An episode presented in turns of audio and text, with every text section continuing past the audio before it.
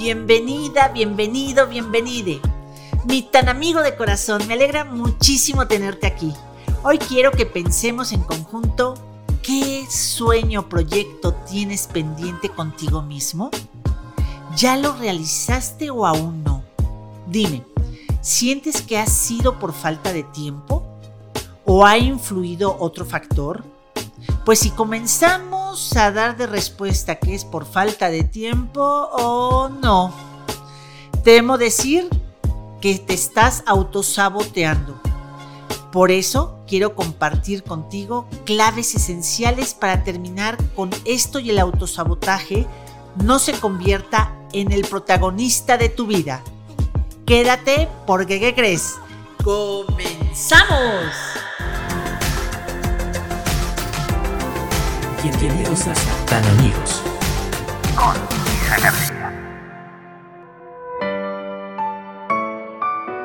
Todas las personas a lo largo de su vida han intentado en alguna ocasión generar un cambio. Este cambio puede ser un cambio personal, como dejar de fumar, o profesional, como por ejemplo trabajar para conseguir un ascenso.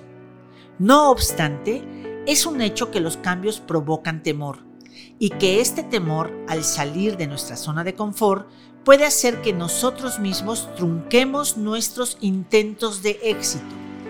Esquivar estos intentos no es sencillo, pero hoy estoy contigo para acompañarte y apoyarte en el proceso. Aquí quisiera dar algunos ejemplos para que pudiéramos ver a qué nos estamos refiriendo, queridos tan amigos, a esta parte de autosabotearnos.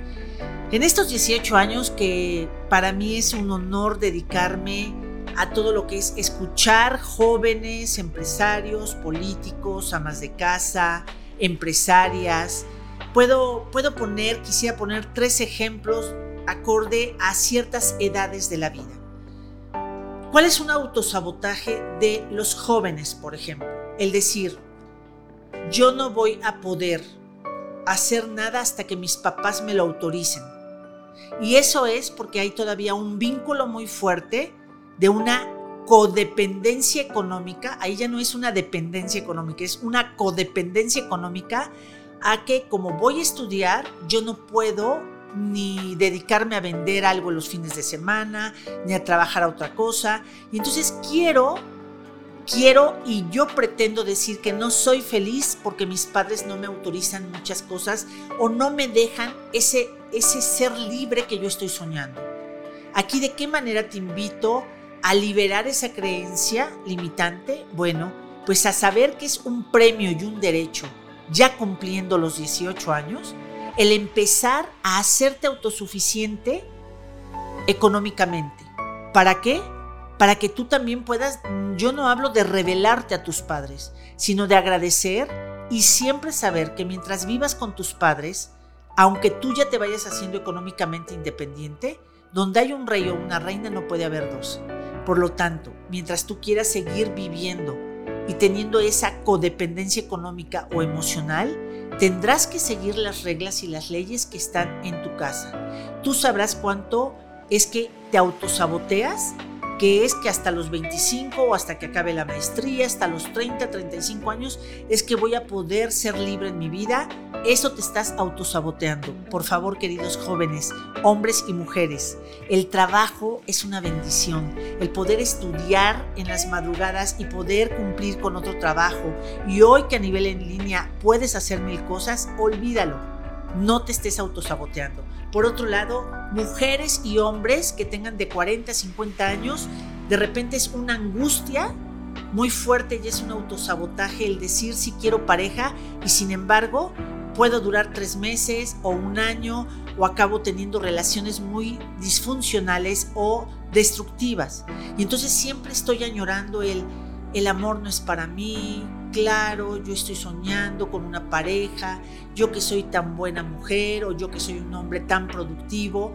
Y si no estás llegando a hacer ese sueño realidad de poder compartir con una pareja, una, puede ser porque a lo mejor tú como varón traes un vínculo muy importante con mamá, con las mujeres de tu sistema, y entonces no puedes tomar a las mujeres con un compromiso duradero. Y por X, Y, Z siempre acabas en pleito, siempre acabas o porque te abandonan y regresas a mamá o regresas a esas tías o regresas a tu casa y entonces no puedes estar teniendo una vida tranquila, equilibrada y estable con una mujer. Las mujeres, por otro lado, voy a hablar nada más de una creencia limitante que es las mujeres podemos solas. ¿Te fijas hasta el tono? ¿Sí? Bueno, pues si las mujeres podemos solas, entonces ¿para qué queremos un compañero de vida? ¿No? Entonces, eh, no sabes cuántas lágrimas hay de por medio en muchas mujeres, cuánta frustración hay, y en ese juego, pues tan cruel con uno mismo, de decir si quiero una pareja y sin embargo no sé cómo construir una pareja. Y lo primero que yo te invito es a decir, claro que las mujeres podemos solas, pero es hermoso ir acompañadas por los varones. Es hermoso no estarte boicoteando en querer una pareja y si no se te está dando ese sueño o ese ideal que tú quieres, es porque hay algo en creencias limitantes ancestrales que tienes que trabajar para poderlo transformar y poder dejar de autosabotearte. Y por otro lado, para todas las personas que ya tienen de mayor de 50, 55, 60, 65 años, hay una clave aquí importantísima. Siete generaciones antes de nosotros, lo que se veía era que las mujeres a los 40 años ya, ya era un, un tipo abandono físico en la mayoría, el ya nada más puedo estar tejiendo, el ya no puedo hacer nada por mi vida, me dejo físicamente y se relacionaba sobre todo aquí en México vejez igual a enfermedad. Y entonces siempre había esta parte de voy a ahorrar para mis enfermedades cuando esté adulto. Voy a ahorrar para cuando no tenga dinero. Entonces te fijas, todo eso te va saboteando porque imagínate, estás trabajando con las responsabilidades cuando eres joven y luego empiezas a decir, ¿y cuando llegue a ser viejo, qué voy a hacer? Yo lo que te invito es que no, autosobat, no autosabotes perdón, lo que es la plenitud de aceptar llegar a ser anciano, de llegar a ser sabio y sabia, de empezar a enamorarte de esas canas, de esas arrugas, pero de que te va permitiendo tener otra participación en la sociedad, en tu familia, y que digas, yo ahorré o voy a ahorrar porque quiero irme a viajar. Quiero ahorrar porque voy a estudiar algo en arte. Quiero ahorrar porque quiero disfrutar en plenitud mi salud física. Entonces hoy, si tú estás pensando en llegar a cierta edad y te estás autosaboteando creyendo que es lo peor que te puede pasar, yo te diría lo primero, también que tenemos que hacer antes de convertir esas creencias limitantes es hoy ve lo que estás respirando, hoy ve que estás comiendo, desde hace cuánto no vas a una revisión con el doctor, desde hace cuánto no practicas un deporte, desde hace cuánto no te diviertes, porque de todo lo que te estoy hablando depende el tipo de salud que te va a acompañar entre más adulto seas.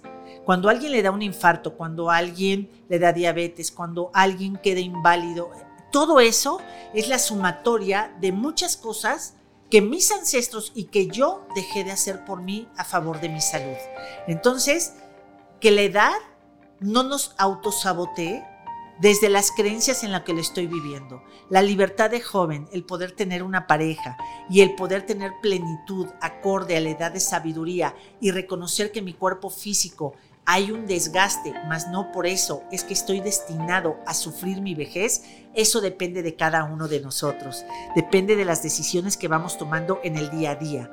Y retomando precisamente lo del autoconcepto, yo te pregunto, ¿por qué importa el término autoconcepto si tratamos de dejar de autosabotearnos? Este autoconcepto se configura desde los primeros años de vida, por lo que es esencial que durante la infancia se reciban mensajes de apoyo y seguridad, puesto que la opinión que se forme acerca de tu capacidad durante ese lapso de tiempo te acompañará prácticamente durante el resto de tu vida. Es común que si tú fuiste una persona que durante tu infancia y adolescencia desarrollaran una gran autopercepción de fracaso o mediocridad, encuentren más dificultades a la hora de conseguir sus objetivos o sus sueños. No obstante, esta percepción de uno mismo se puede transformar e invertir si la persona está dispuesta a ello. Quiero que identifiquemos si hay autosaboteo de tu parte en estos proyectos de vida que tienes. Dime si te identificas con los siguientes puntos o frases. 1. Poner la falta de tiempo como excusa para no realizar aquello que te gustaría pero que te da miedo. 2. Anteponiendo continuamente tareas menos relevantes o con consecuencias menos temidas. 3. Sustituir con conductas de recompensa inmediata para no enfrentarse al problema. Aquí yo también quiero sumar, por ejemplo, algunas frases de autosaboteo. Muchas cosas que hice yo en mi juventud. Por ejemplo, yo ponía frases como mi mamá no me da permiso. Y mi mamá no me daba permiso significaba mis 25 años yo decidir si me iba a vivir a México porque había una gran oportunidad en Televisa o me quedaba en Puebla. Pero como yo me consideraba hija de familia y era una sobreprotección y estaba yo muy cómoda, pues la verdad es que me daba miedo. Eso lo he tenido que trabajar el auto perdón, ¿sabes? Porque me autosaboteé muy fuerte. Eh, ¿Qué otra frase puede ser? el dinero es del diablo, quien tiene dinero es mala persona. Y entonces ahí nos vamos a estar autosaboteando con una relación sana con el dinero, con una relación sana y entonces me pongo a sufrir porque no sé por qué no me suben el sueldo, por qué no me cambian de puesto, por qué no se me abre la vida de una manera económicamente eh, como yo la sueño. Mientras yo tenga esas frases en el inconsciente, esas creencias limitantes, en automático voy a estarme autosaboteando a cada rato. Por ejemplo, también con la salud. Em, por ejemplo, puede haber frases en donde dice, la enfermedad nos une a toda la familia. Imagínate ese autosabotaje para lo que es la salud física, porque entonces cada vez que yo quiero estar estable, eh, en todo lo que es mi salud física, si tengo esa creencia limitante y veo que todos están enfermando en mi familia y cada vez que se enferma alguien es un motivo por el que todos nos reunimos, por el que todos cooperamos, pues entonces yo me siento mal y entonces voy a estar buscando de qué manera me enfermo de algo cómo estás autosaboteando tú con ese tipo de frases que te estamos eh, pues poniendo de ejemplo para que tú veas que detrás de un autosaboteaje en realidad hay creencias limitantes que como te dijimos hace ratito, acorde a tu infancia y a lo que tú viviste, es lo que se queda plasmado en el inconsciente y es lo que te lleva a autosabotearte.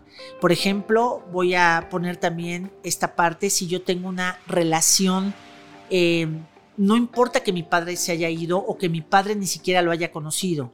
Lo que importa es la imagen en la que yo traigo a mi padre. Si yo pienso, yo no tengo papá, ¿sí? yo no vengo de un padre o mi padre no me amó, esas son frases de autosabotaje en donde a cada rato me va a hacer pelearme con el éxito, no voy a poder yo contener a una pareja.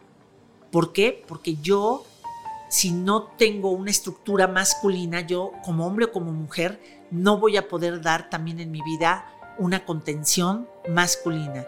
Una cosa es decir, no conocí a mi papá y es un dolor muy profundo. El decir mi padre se fue o se divorció también es un dolor que se puede ir transformando. Pero el decir yo sí vengo de un padre biológico, ay, hasta el alma se calma.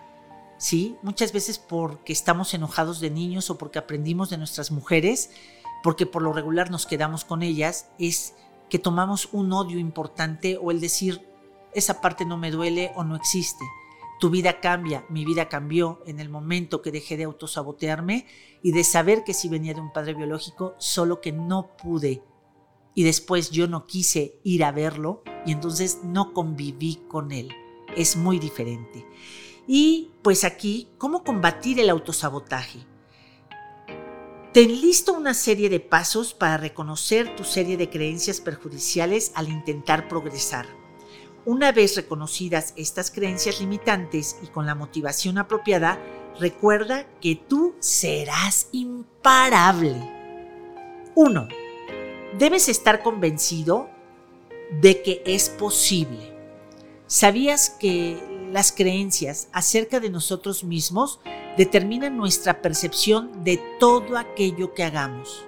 De esta forma, si creemos de antemano que no vamos a conseguir algo o creemos que no vamos a estar a la altura, seguramente esto acabe sucediendo.